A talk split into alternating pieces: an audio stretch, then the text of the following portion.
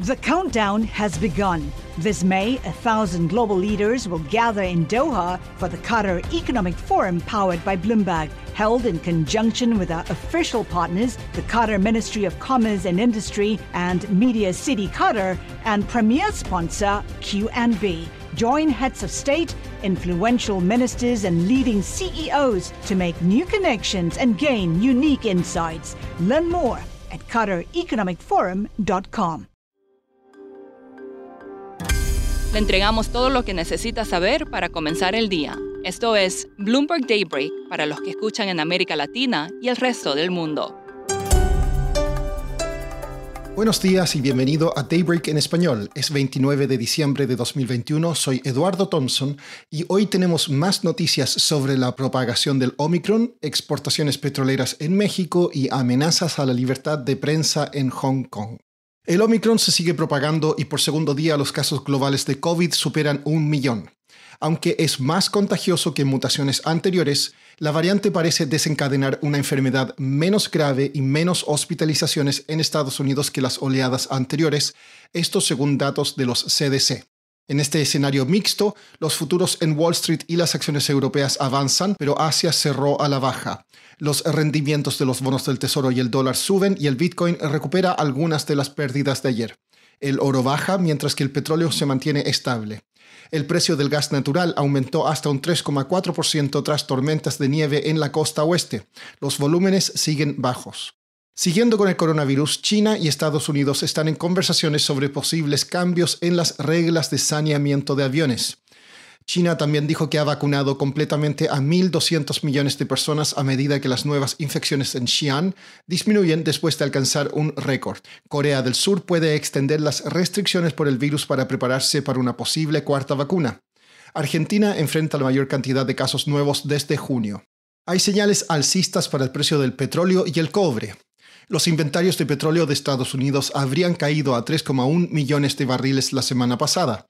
Eso reduciría las existencias totales al mínimo en tres meses. Por su parte, las existencias globales de cobre siguen bajas y hay interrupciones en el suministro, como la de la mina Las Bambas de MMG en Perú. En los primeros nueve meses de 2021, el consumo global superó la oferta y los precios podrían volver a 10 mil dólares la tonelada en 2022.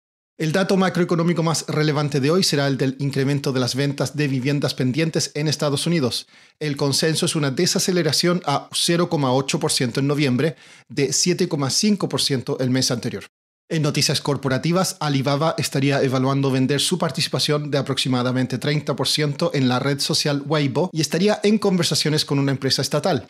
Insider informó que Amazon está considerando cambios en la forma en que paga a sus trabajadores para frenar las pérdidas de personal y la creciente insatisfacción en sus filas.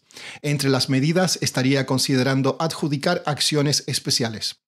Por su parte, Elon Musk vendió otros mil millones de dólares en acciones de Tesla, acercándolo a su objetivo de reducir su participación en un 10%.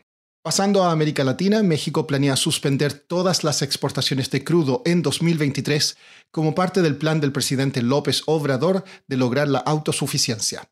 El país también comenzará a dar vacunas de refuerzo a los profesores el próximo año. En Brasil, Jair Bolsonaro está bajo presión para brindar más ayuda financiera a los estados afectados por las fuertes lluvias e inundaciones. El presidente, que destinó 200 millones de reales, o sea, unos 35 millones de dólares, para la reconstrucción de carreteras y caminos destruidos, también enfrenta llamados para poner fin a sus vacaciones en una playa del sur del país.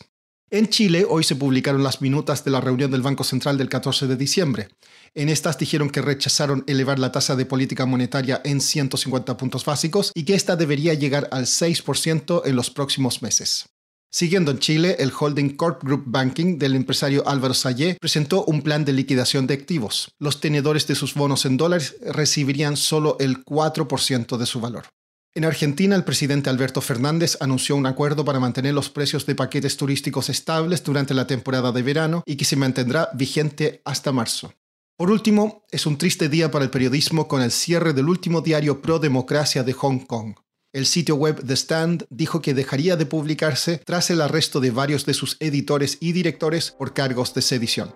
Eso es todo por hoy. Soy Eduardo Thompson, gracias por escucharnos.